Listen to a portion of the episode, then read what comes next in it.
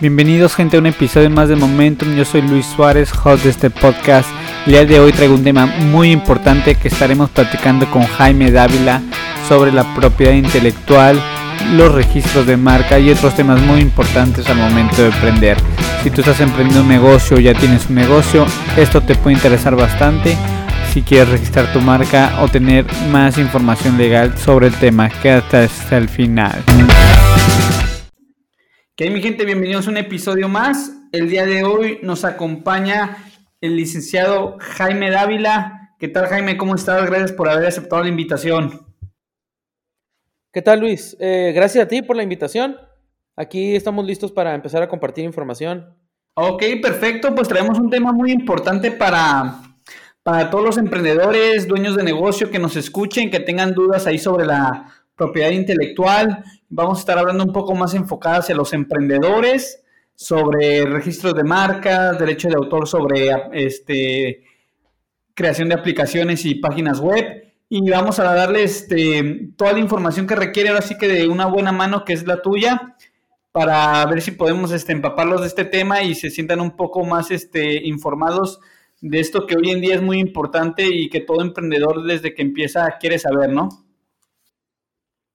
Así es, así es, es muy importante. La verdad, es una cuestión que la gente debería estar considerando desde el principio. Aunque, digo, a veces la cuestión del recurso hace que, que, lo movamos un poquito para adelante, pero es algo que siempre, siempre deben tener los emprendedores en la mente. La cuestión de la marca, sobre todo porque puedes decir, bueno, ahorita igual y no tengo dinero para hacerlo, pero lo que sucede muchas veces es que empiezan a trabajar en una marca que por una u otra razón no se va a poder registrar. Oye Jaime, y un tema muy importante es que a veces el emprendedor ni siquiera se informa totalmente sobre costos de este trámite y piensa que es algo sumamente caro, ¿no? Que al final de cuentas, pues a lo mejor este no es totalmente económico, pero para su para la envergadura de lo de la importancia que representa para una empresa, ahora sí que se me hace un poco un, precio decente, ¿no? Sí, así es, fíjate, incluso considerando la cuestión de, de lo que te pueda cobrar un despacho o un profesionista que se dedique a estos temas, en realidad la protección, hablando del tema de las marcas, la estás obteniendo pues por 10 años. Entonces, pues ahí, digo, el pago se hace cuando lo inicias, pero si ya lo divides entre los 10 años, pues no es tanto dinero, sobre todo por tener esta seguridad y esta exclusividad, que es lo que te da una marca, que más adelante, cuando empezó a explicar a fondo lo de las marcas, pues vamos a ver a qué se refiere esta exclusividad y el valor que tiene. Entonces, Jaime, estamos hablando que el registro de marca dura 10 años, ¿no? ahora sí que la protección. Así es, es el tiempo que, que duran las marcas en la mayoría de los países, también aquí en México, esta cuestión de la protección y del tiempo eh, es muy curioso porque son 10 años, pero puedes estar renovando la marca. Cada 10 años la puedes renovar y no hay un límite para, renovaciones. Hay marcas, por ejemplo, en México hay marcas que están registradas y están vigentes desde 1800, más o menos la última década de, de 1800. O sea, ya tienen, son marcas que tienen más de 130 años registradas y vigentes, porque se siguen renovando. Oye, y por ejemplo, me imagino que tienes prioridad cuando quieres renovar, ¿verdad? Si alguien más quiere entrar con el nombre, pues me imagino que tú ya traes una prioridad porque vienes de los 10 años, o inclusive, pues me imagino que empiezas el trámite antes de que se, de que caduque, ¿no? Sí, claro, tú tienes el registro de la marca y haz de cuenta que si, no sé, el, día, venciera el día 23 de diciembre del 2020, eh, tú tienes, antes de que venza, tienes seis meses y una vez que acabe esa fecha, tienes seis meses. O sea, son seis meses antes y seis meses después para que tú renueves la marca. Ya después de que, de que en la fecha en la que termina la vigencia, pasan seis meses, al día siguiente en automático ya la marca caducó y ya cualquiera la podría registrar. Y, y, no es tanto un tema que tengas prioridad frente a los demás que quieran entrar, sino simplemente a los demás les dicen, oye, no te puedo dar esa marca porque alguien que ya la tiene registrada y vigente. Y es algo muy recurrente, ¿verdad? Porque mira, yo, yo he escuchado ahí historias sobre gente que empieza el negocio, le mete duro, ya lleva dos, tres años y sabes qué, pues ahora sí el negocio funcionó, lo voy a registrar y toma, que, ya no lo puede, no puedes registrar porque ya existe en cierta parte del país. Entonces, ya llevas tres años trabajando con un nombre que ni siquiera te lo vas a poder quedar, ¿no? Así es, sí, hay, digo, hay muchos dichos entre las personas que nos dedicamos a esto, pero lo que todos dicen básicamente es que la marca no es tuya hasta que la registras. las marcas, la única manera de lograr la exclusividad es con el registro, no hay otra forma de protegerla. No hay, por ejemplo, alguna gente cree que haciendo trámites en el SAT, dándose de alta para su emprendimiento o, o consiguiendo el nombre en páginas de, redes sociales, o hay gente que cree que con ciertos trámites, hay un trámite en la Secretaría de Economía que te otorgan la autorización para usar un nombre, pero nada más es para usarlo como el nombre legal de la empresa. Y a veces la gente cree que eso protege la marca y no es así. Lo único que protege la marca es ir ante el Instituto Mexicano de la Propiedad Industrial, hacer el, trámite, o sea, llenar la solicitud, hacer el pago, darle seguimiento hasta que te otorguen tu título. Es lo único que te otorga la protección sobre la marca. Y esa protección. Ok, el famoso, el famoso INPI, ¿no? Eh, el INPI, así es. Y esa protección es por 10 años, renovables, y es en todo el territorio nacional, pero solo en el territorio nacional. Es decir, si tú quieres proteger la marca en Estados Unidos, tienes que ir a hacer el trámite allá. Si la quieres proteger en Canadá, tienes que ir a Canadá, y así con cada país, ¿no? Hay un tratado internacional ahí que te permite hacer el registro en muchos países al mismo tiempo, pero tendría que ser un número muy grande de países para que te conviniera. La verdad, si vas a registrar tu marca en 6, 7, 8, 9 países, pues te conviene mejor hacerlo en cada país en lo individual para que consigas la protección ahí. Me imagino que por el costo, ¿verdad? Por el costo y aparte porque la verdad, eh, el sistema de para presentarlo internacionalmente a veces funciona mejor solo si es en muchos países, o sea, casi todos, y luego, de todas maneras, en los trámites, al final a veces terminas necesitando a un abogado en el país. Entonces dices, bueno, pues mejor lo hubiera contratado desde el principio en el país y ya. Ok, o sea, haces la chamba doble, como quien dice, ¿no? Así es. Eh, ok, dime aproximadamente para que eh, los emprendedores que nos lleguen a escuchar, nos, nos estén escuchando, Aproximadamente aquí en México el día de hoy, ¿cuánto cuesta registrar tu marca ya con el gasto de, un despacho? Mira, el, bueno, lo primero que hay que tomar en cuenta es que para la cuestión de registrar una marca vas a hacer dos gastos principalmente. El primer gasto es la cantidad de dinero que te cobra la autoridad, el INPI, por conocer el trámite y llevarlo a cabo, ¿no? La autoridad te cobra 3.127 pesos, redondeando unos centavos, y si lo haces en la plataforma en línea, te hace un descuento de 10% y terminas pagando 2.814 pesos. Ese es el primer gasto, ¿no?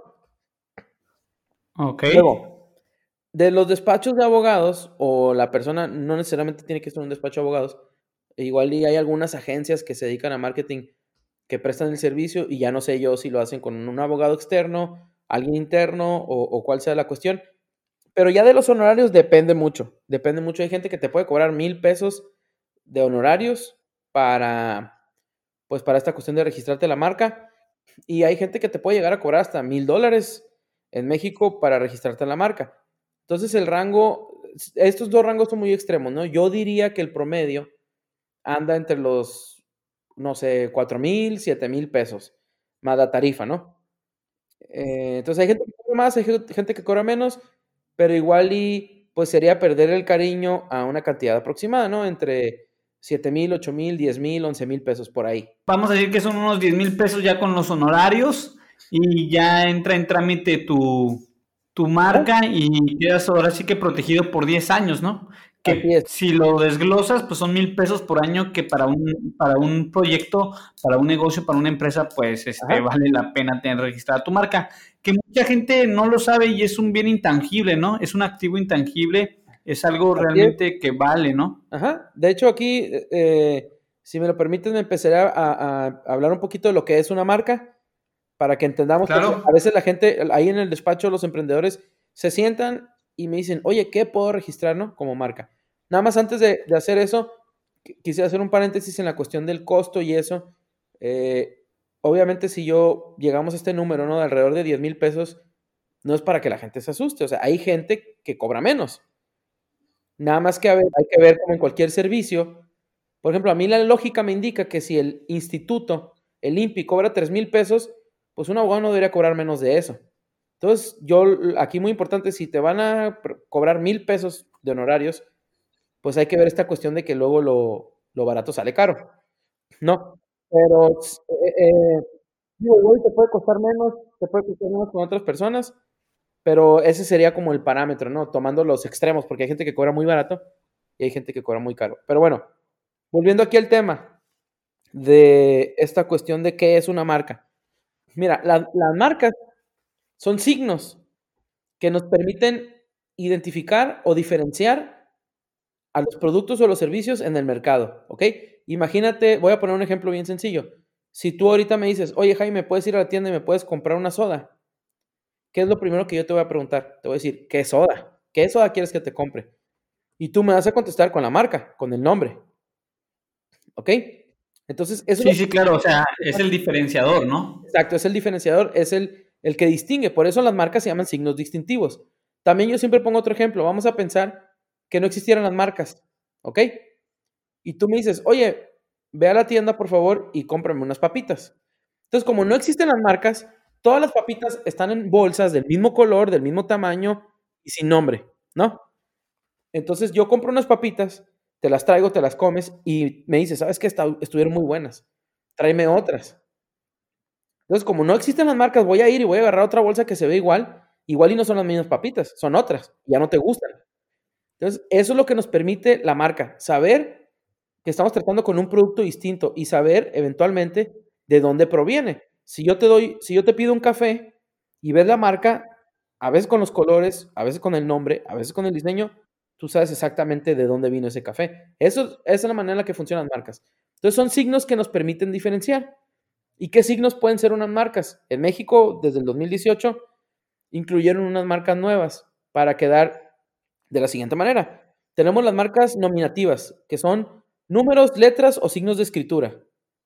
¿No? Ok, nada más es, palabras como Uber, la pura palabra, la, la palabra Lala, la palabra Cinépolis. Ese es el primer tipo de marca.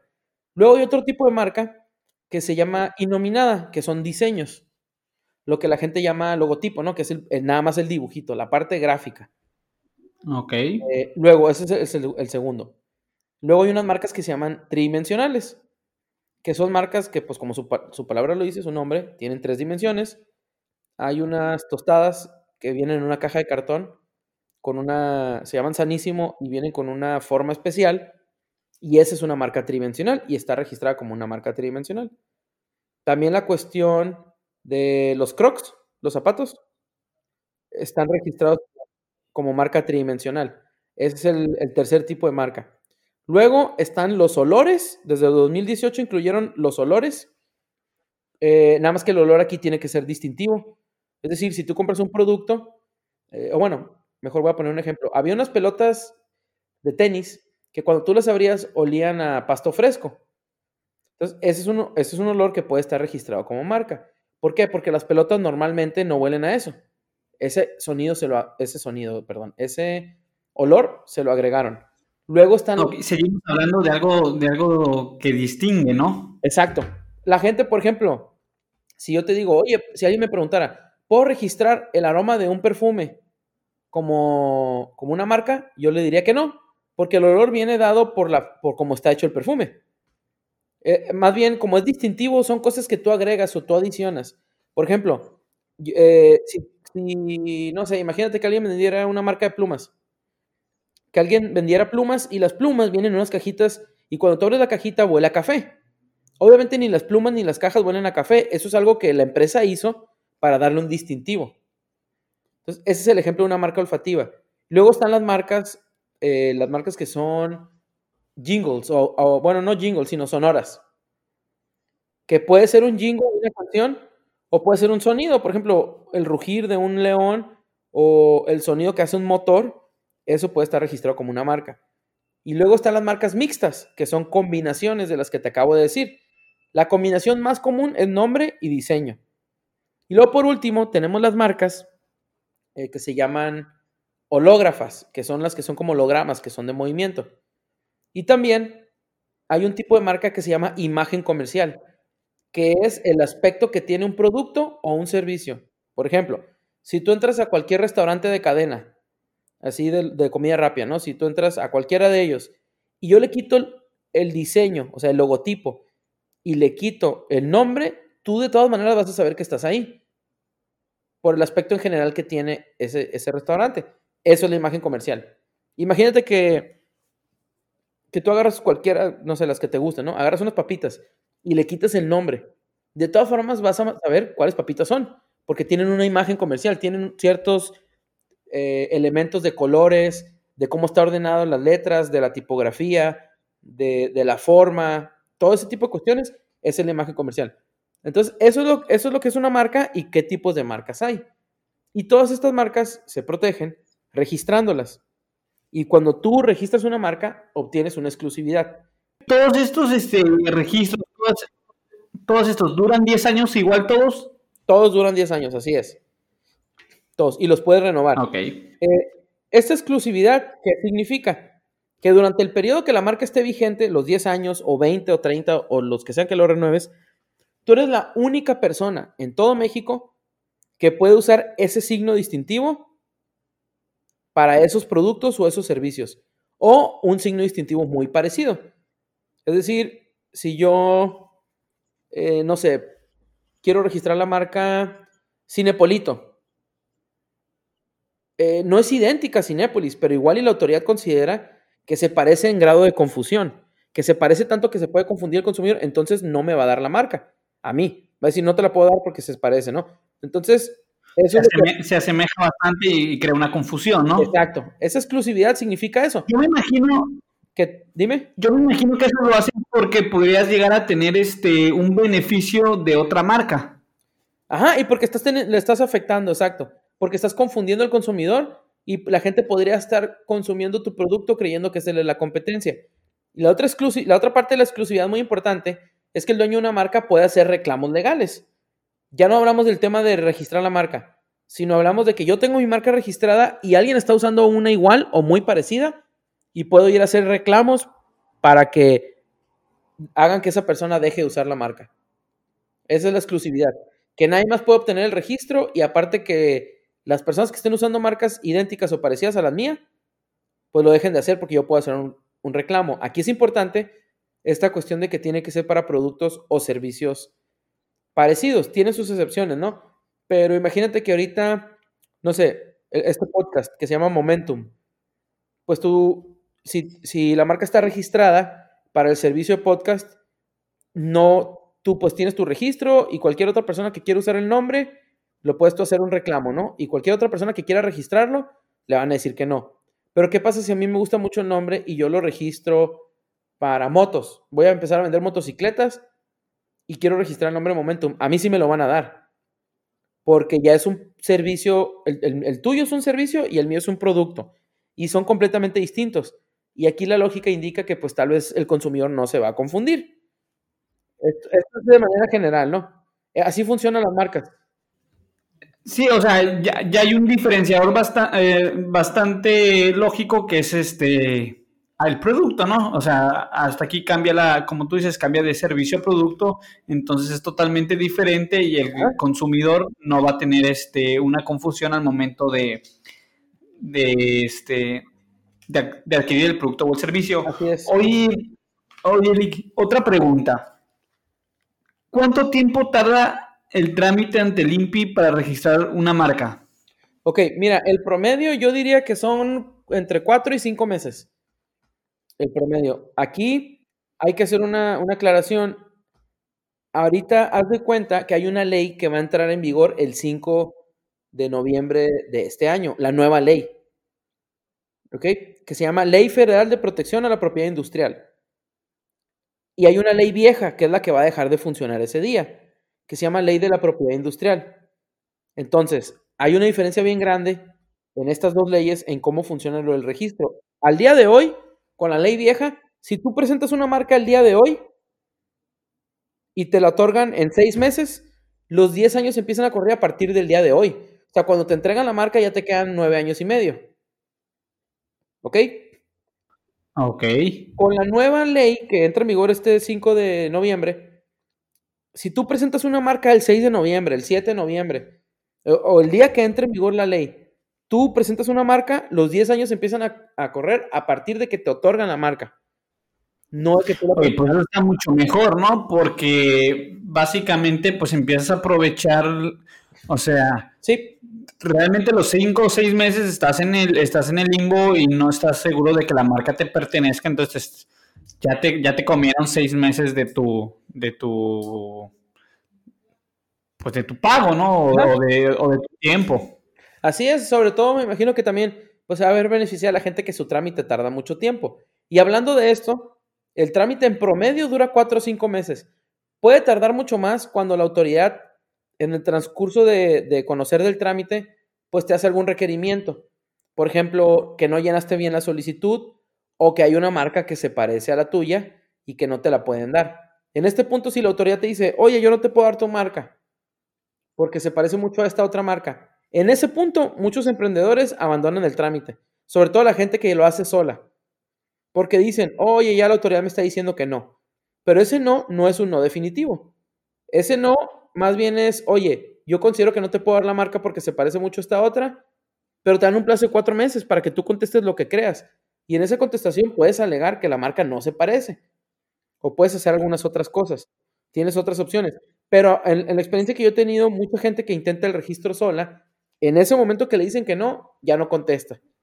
Y ya no hace nada. Esa es la, ventaja de acercarte a un despacho, eh, como tú decías anteriormente, empezando el capítulo. O sea, lo barato sale caro, entonces a veces es mejor este mm, poner este la balanza del beneficio que te va a traer hacer el trámite con alguien de suma experiencia para que en el momento que llegue a haber un, un este ahora sí que la autoridad te ponga una traba, pues se pueda solucionar, ¿no? No sé, ahora sí que el final como todos lo están dejando ahí tirado.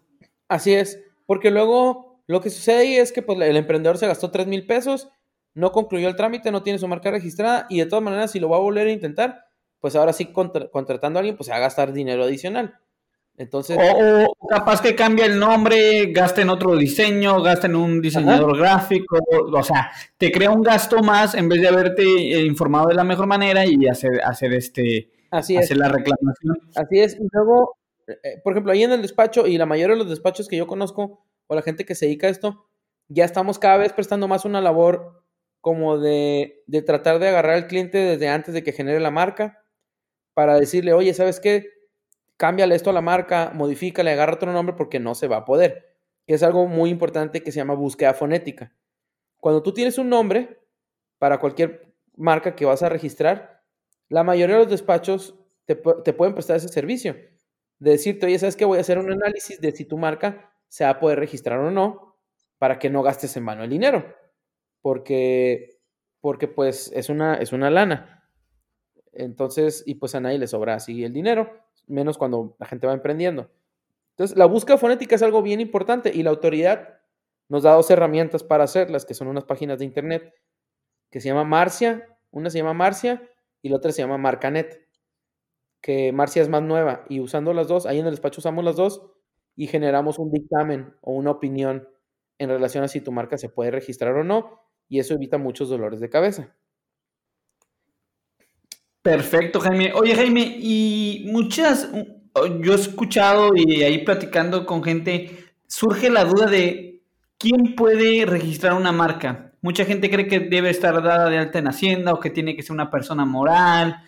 Tengo entendido que puede ser hasta una persona física con su pura identificación oficial, puede registrar una marca y él ser el propietario de esa, de esa marca, ¿no? De ese registro. Ok, para, contestar tu pregunta, vamos a hablar un poquito de cómo se hace el trámite pero la respuesta es que el dueño de una marca puede ser o una persona física, como tú, como yo, o una persona moral, que es una empresa. Y no necesitas absolutamente, por ejemplo, aunque lo hagas tú persona física, no necesitas una identificación ni nada. Nada más tienes que hacer dos cosas, llenar la solicitud y hacer el pago y presentar la, la solicitud, ¿no? Entonces, haces tu solicitud y pagas y la presentas. Puede ser medios físicos o puede ser por la plataforma en línea que se llama marca en línea. Entonces, ¿qué datos tengo que colocar ahí respecto a, la marca, ¿no? Para hacer mi solicitud. Y bueno, antes de continuar, la marca puede estar a nombre de una persona física o de una persona moral o puede estar a nombre de más personas físicas, o sea, dos o más, o dos personas morales o más. Hay algo que se llama copropiedad. Entonces, la marca puede ser, eh, podría registrar una marca tú, o podría registrar la marca yo, o la podríamos registrar los dos, con los porcentajes con los que nos pongamos de acuerdo. O podemos ser tres personas, ahí no hay límite. O también, eh, no es tan común, pero puede darse cualquier combinación de una persona física y una persona moral. Entonces, cuando vas a registrar la marca, en la solicitud te piden información general sobre el dueño de la marca, nombre, domicilio, nacionalidad, y luego también te piden información general sobre la marca. Te preguntan si la marca se ha usado o no se ha usado, te dicen que pongas la marca, tanto el nombre como el diseño, o si es nada más diseño, pues nada más el diseño. Ahí te piden, ¿no? Que coloques la marca y luego que señales qué productos o qué servicios van a distinguir a la marca. Entonces, en el caso, imagínate que yo ahorita estuviera pensando en abrir un despacho jurídico nuevo que se llame Momentum. Voy a registrar la marca. Yo voy a señalar que no se ha usado la marca. Voy a señalar que la marca es Momentum Abogados. Y luego voy a señalar que sirve para, para amparar servicios jurídicos. Esa es la información que me pedirían de la marca. Si la marca tiene un, también me pueden llegar a preguntar o, puedo llegar a colocar ahí si la marca ya tiene un establecimiento o no. Pero básicamente esas son las cosas que te preguntan de la marca. Aquí lo más importante, aparte de colocar bien el signo, es la cuestión de la descripción de los productos o los servicios o la clasificación. Porque como bien te dije yo, las marcas se clasifican en 45 categorías o rubros. ¿Qué quiere decir esto? Cuando tú vas a registrar la marca, vas a poner la información de la marca y tienes que escoger una de las 45 clases para vincular tu marca y de esas 45 clases señalar productos específicos o servicios específicos. De esas 45 clases, las primeras 34 son de productos y de la 35 a la 45 es una, son de servicios. Entonces, ¿qué tienes que hacer tú? Imagínate que vas a vender dardos. Tú vas a vender unos, unos, este, sí, dardos y le vas a poner la marca Momentum. Entonces, cuando vas a registrar la marca, ahí tienes que ponerle tú antes de, hacer la solicitud, que esta es la labor con la que más te puede ayudar antes un abogado, es tienes que buscar en qué clase. Entonces tú dices, bueno, es un producto. Los dardos son un producto. Entonces van de la clase 1 a la 34 y tienes que hay un buscador que se llama clasificador de NISA y tú identificas, ah, ¿sabes qué? Los dardos van en la clase 28. Entonces tú en tu solicitud tienes que señalar clase 28, productos, dardos. Y eso hace que se cumpla con el principio que te comentaba hace rato que se llama de especialidad, que las marcas estén vinculadas a productos específicos. ¿Qué quiere decir esto? Que alguien más puede utilizar la misma marca, pero para otra, otra clase distinta, otro producto distinto. Incluso, si tú tienes la marca Momentum para dardos en la clase 28, yo podría registrar la clase Momentum en la clase 28, pero para cañas de pescar porque son productos completamente distintos y la gente no se va a confundir, aunque estén en la misma clase. La clasificación es una guía, esas 45 clases son una guía, no es algo definitivo. ¿Ok? Aquí la lógica es esa, como tú comentabas hace rato. Eh, pues son productos, pero son muy distintos, la gente no se va a confundir. Y, y así como te pueden permitir dos registros en la misma clase, porque son cosas distintas, hay veces que la gente registra marcas en ciertas clases y pretenden que obtener la marca, aunque, hay una, aunque haya una marca muy parecida en otra clase. Pero las clases no funcionan así. O sea, si hay un riesgo de confusión, si hay un riesgo de confusión, la, autoridad te va a decir que no, aunque sean clases distintas. No siempre, ¿no? Y otra cosa que quisiera aclarar es esta cuestión de que con el tema de, de, las clasificaciones hay que ser muy específicos. Estas 45 clases que yo menciono tienen un rubro, tienen un título, por así decirlo. ¿Ok? Pero ese título solo las describe. Hay mucha gente que señala en la descripción ese título y el título no comprende el producto o servicio que van a que ellos van a, a llevar a cabo.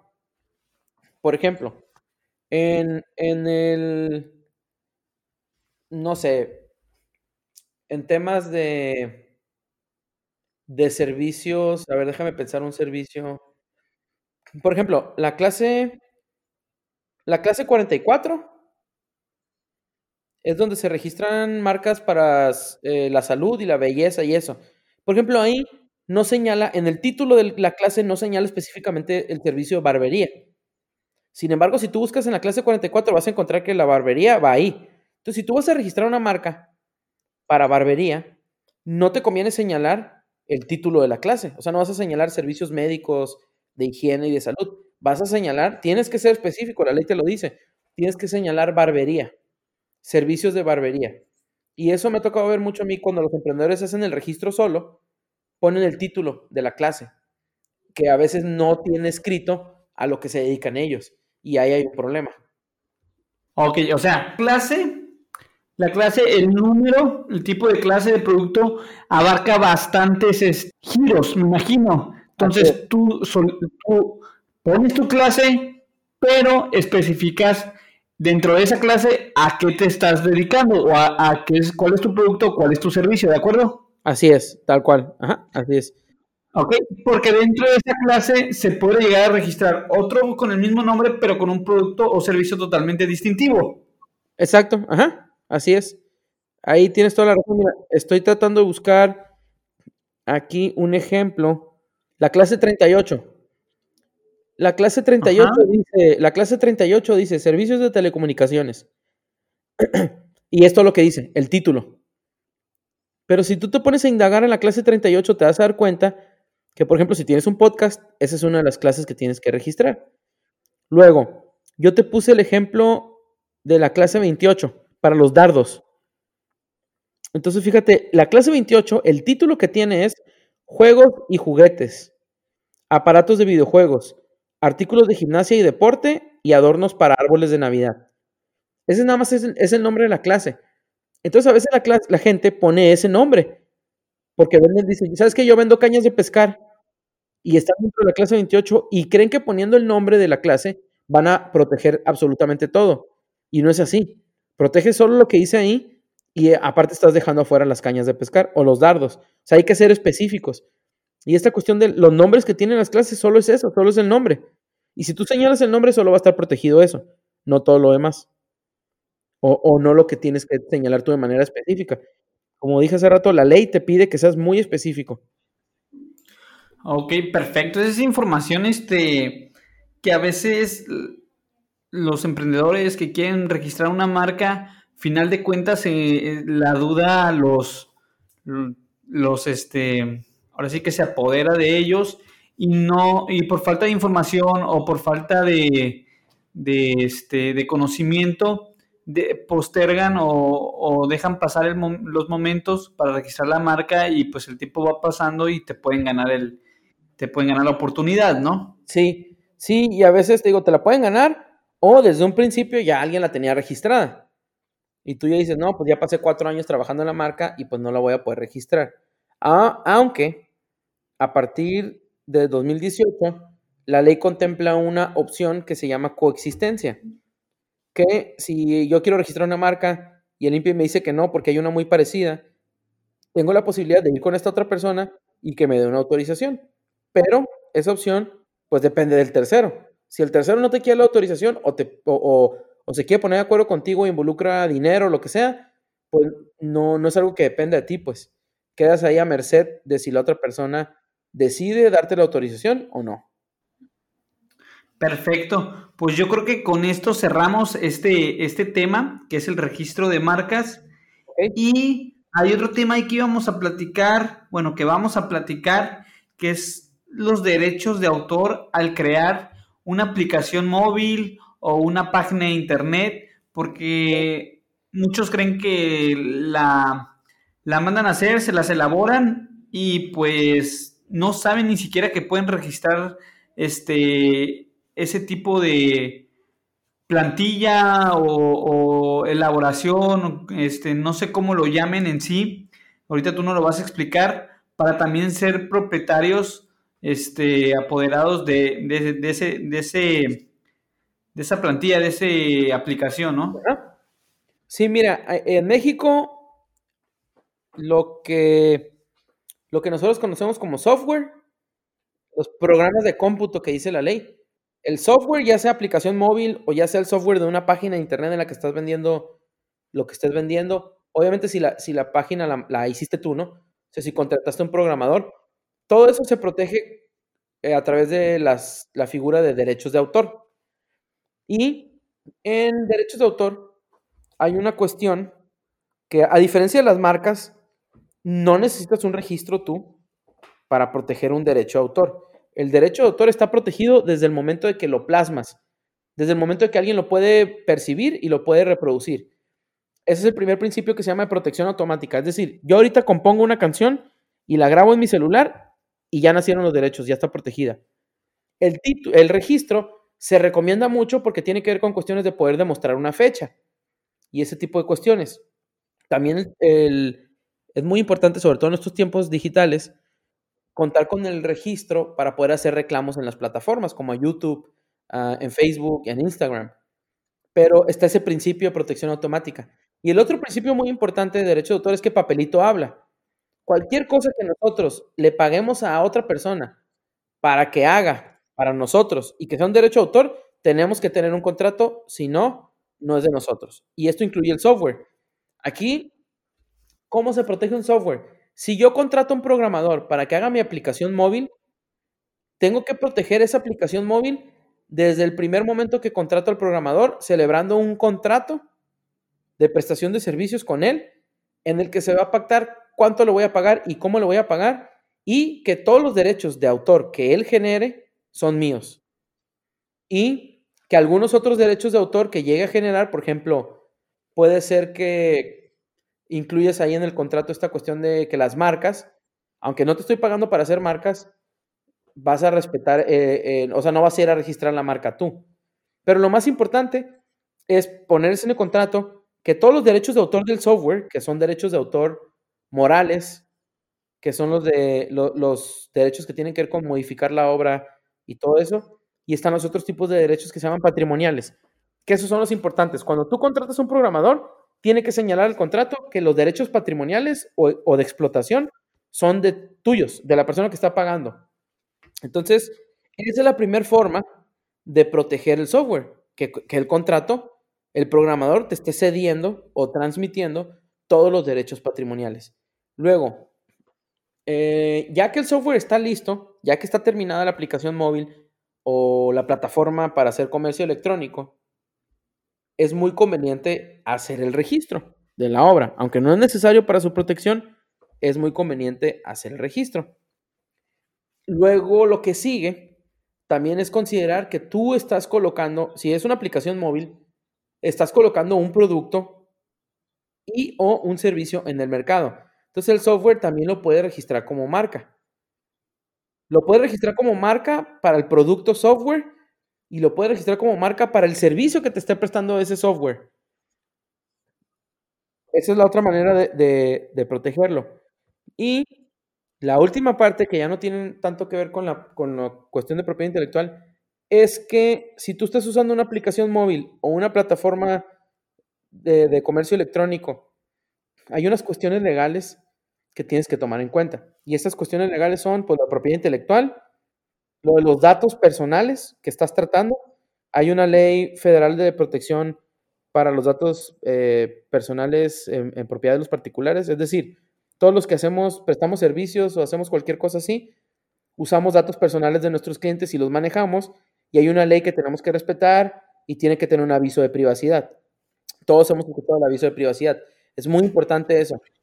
Y por último, eh, dime. Ese tema del aviso de privacidad, el otro día lo estaba tocando ahí justamente con, una persona.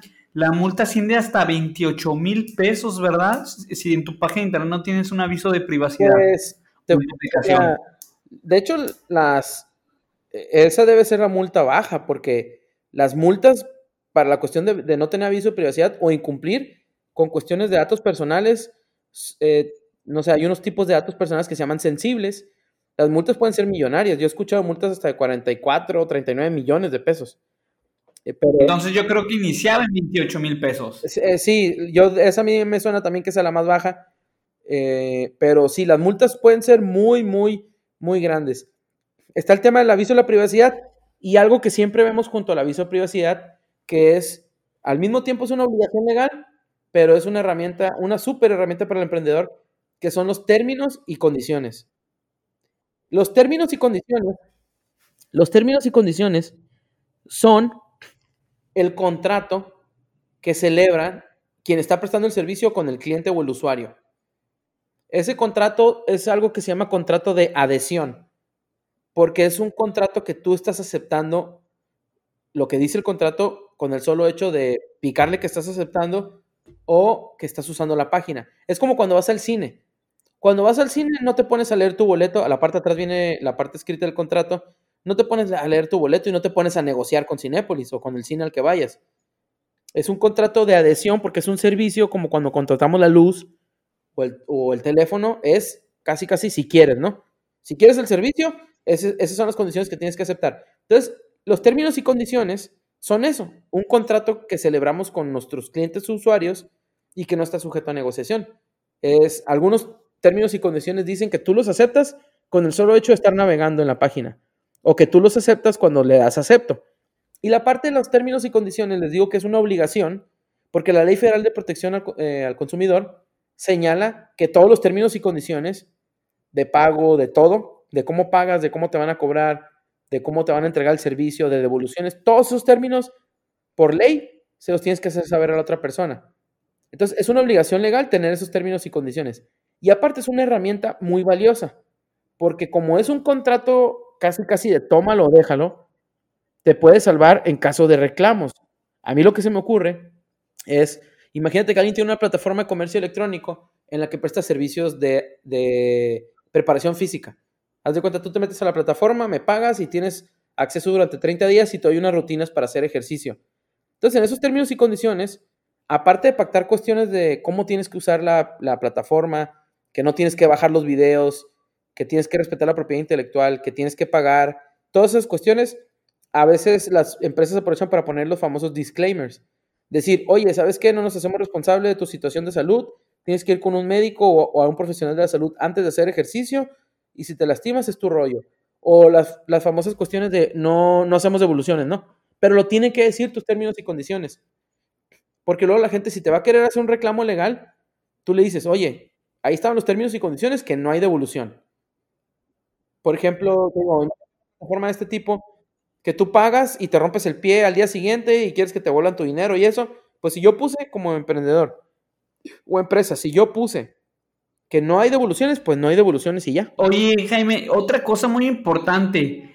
Hay gente que se mete a una página de internet, copy-paste, términos de, de los términos, de, y, términos y condiciones y lo pegan a su página cuando ni siquiera es el mismo giro.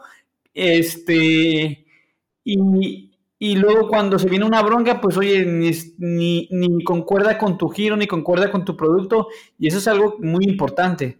Porque también lo buscan en internet, lo copian, lo pegan y no saben ni para dónde los va a llevar ese, ese contrato, ¿no? Así es. Eso pasa mucho con los términos y condiciones y con los avisos de privacidad. Y los avisos de privacidad y los términos y condiciones tienen que ser trajes a la medida.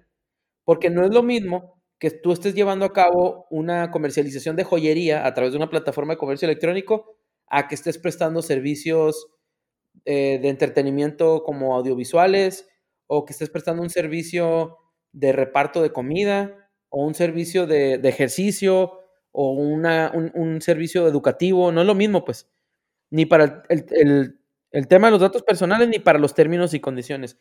Y eso a veces, pues la, la, gente siente que cumple, ¿no? Pero está medianamente protegido porque hay que ver las especificaciones. Lo más seguro es que hay cosas que tú necesitas que no van a estar, porque no te hicieron esos términos y condiciones, no te hicieron ese aviso de privacidad a ti. Lo agarraste de otra página, aunque sea el mismo giro puedes llegar. Y todo eso, todo eso abarca la propiedad intelectual. O sea, es necesario acercarte con un despacho para que te haga, ahora sí que unos contratos a tu medida y los puedas este, poner a, la vista eh, del público, ¿no? Para que el día de mañana, a final de cuentas, es igual que, es igual que un este, que un contrato de un trabajador, es igual que un contrato de renta, o sea, es, es igual o de mayor importancia. Sí, sobre todo porque Fíjate que en estas cuestiones de comercio electrónico, nuestra página de internet, nuestro sitio, es la tienda virtual, es, como el como si fuera la tienda física, entonces tenemos que tener ahí las reglas del juego. Otra cosa que me acordé ahorita que dijiste es que la otra cosa que hay que proteger de un comercio electrónico es el nombre de dominio. Una cosa es que tú tengas la marca y otra cosa es que el nombre de dominio. Ahí es bien importante que el nombre de dominio esté a nombre de la empresa o del emprendedor. Y otra, toma relevancia aquí lo de la marca, porque tener una marca registrada te ayuda a, a veces a, este, como obtener o, recuperar, es la palabra que está buscando, los nombres de dominio. O sea, tener una marca registrada te ayuda a recuperar un nombre de dominio cuando alguien te lo ganó o alguien lo, registró de mala fe a su nombre, ¿no? Y esa es otra cosa que quería comentar desde el principio. Esta cuestión de tener el dominio registrado, o sea, tener el dominio de tu nombre no protege tu marca. Es algo distinto. Pero es muy importante. Hacer las dos. Y final de cuentas, por ejemplo, vamos a decir que, que el dominio ya está utilizado pero no la marca no está registrada. Tú registras la marca, ¿puedes hacer una reclamación por el dominio o ya no porque ya existía con anterioridad? Ya estaba el dominio utilizándose desde anteriormente que tú hagas tu, registro. Sí, ahí la regla es esa, que, tiene que ser posterior. O sea, tú tuviste tu marca y tiene que ser posterior. O sea, que esta persona posteriormente que tú hayas registrado la marca haya obtenido el, el nombre de dominio. E, esa es como la regla general. Hay excepciones, ¿no? Perfecto, Jaime. Pues mira, este, yo creo que con estos temas, este, ya lo platicábamos antes de grabar el episodio. La propiedad intelectual es muy amplia. Yo creo que nos podríamos aventar otros capítulos para ir abarcando este, otros temas. Pero yo creo que estos temas que tocamos fueron de bastante relevancia. Esperemos le hayan servido a lo que nos hayan escuchado para que puedan este, hacer de mejor manera y de una forma más profesional todo su emprendimiento y donde, donde que se acerquen también con un despacho como el tuyo para que puedan este, sentirse un poco más protegidos y puedan este, tener ese bien, ¿no? Ese bien que es muy importante, que, que, que final de cuentas tiene valor. O sea, hay gente que hasta le han embargado eh, la marca, porque final de cuentas tiene un valor en el mercado, ¿verdad? Sí, tal cual. Es una de las es una de las cuestiones que siempre se mencionan cuando te, hablo de la, te hablan de las ventajas de registrar una marca, es pues que obtienes la exclusividad, que la puedes utilizar para crecer a, través de modelo de negocio de franquicias o licencias, y siempre te mencionan eso, que es un bien que va adquiriendo valor. Es donde se deposita el valor de la empresa. Perfecto, Jaime. No sé si quieras agregar algo antes de cerrar el capítulo este, para la gente, algún consejo, este, alguna información. No, pues la verdad, nada más es, eh, yo siempre recomiendo, obviamente, acercarse a un experto, alguien que sepa, incluso si no, si no para que te presten el servicio, por esta cuestión de que digo, pues que implica un, gasto, sí para que sepas cuando vas empezando si tu marca se va a poder registrar o no se va a poder registrar, porque eh, es muy diferente, es muy diferente iniciar con esa seguridad de que, tú, de que lo que estás haciendo es tuyo, que la identidad es tuya. Y, la seguridad o la mediana seguridad de que el nombre está disponible. De hecho, yo he visto cada vez, cada vez es más común que las agencias de marketing te, te, tratan de vender como valor agregado que te están garantizando que la marca va a quedar registrada, sobre todo cuando te prestan el servicio de creación del nombre y, todo eso es bien importante. Nosotros en el despacho estamos tratando de hacer eso, como de tratar de agarrar las marcas de antes de que se creen y ayudarles. Y es algo que hacemos normalmente. Ya incluso cuando llegan las marcas creadas, hacemos nuestra chamba para tratar de modificarle o agregar elementos o hacer estrategias para que las marcas puedan quedar registradas. Eso yo creo que es, es algo que me gustaría dejar así como por último, que, que no hay una marca que no sea registrable si tú tienes una buena estrategia.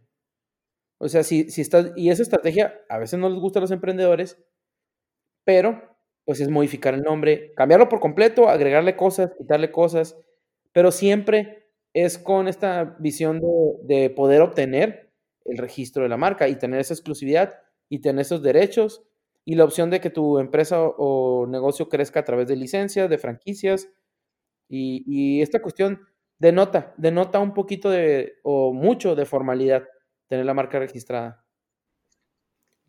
Perfecto, Jaime, pues te agradezco. Te agradezco el, haber estado aquí en el espacio, dar, darnos la oportunidad para transmitir esta información que es de sumamente importancia. Ojalá les haya servido, haya sumado valor y te agradezco y próximamente nos, nos estaremos aventando otros episodios, vas a ver. Sí, claro, cuando quieras, yo estoy más que puesto, podemos, eh, no sé, si igual tú puedas preguntarle ahí a la gente que escucha el podcast si quisieran que habláramos de un tema más ampliamente o de algún otro tema legal y lo podemos hacer. Y pues nada, estoy bastante agradecido de, la oportunidad que me das aquí de, participar en el podcast y tratar de, darles un poquito de contenido de valor. Y ya, ya, lo platicamos, ¿no? Antes de, grabar, que, pues estoy abierto a, seguir compartiendo estos temas. Perfecto, Jaime. Para la gente que nos escuchó, ¿dónde te puede este, localizar, dónde te puede encontrar para, para si requieren el servicio? Ok, eh, yo ahorita soy socio director de una firma de abogados que se llama Dávila y Asociados. Así la pueden buscar en Facebook, Dávila y Asociados, o la pueden buscar en Instagram, dávila.asociados. Y también en Instagram tengo una página, tengo un, perfil que acabo de empezar a, mover eh, contenido de valor en, relación a estos temas, que es Jaime DVL, como Dávila, pero sin, sin los, sin los vocales, ¿no? Es Jaime, arroba Jaime DVL. O también me pueden buscar en, en, el buscador de Instagram como Jaime Dávila. Ahí, pueden ustedes encontrar información de valor y contactarnos. Y también, pues, si alguien interesa mi correo, es israel arroba despachodávila.com.mx. Perfecto, perfecto, Jaime. Pues te agradezco. Este, seguimos en contacto y un fuerte abrazo. Gracias, igual, igualmente, gracias por la invitación. Mi gente, espero les haya gustado el episodio, les haya servido y nos vemos en el próximo capítulo. Hasta pronto.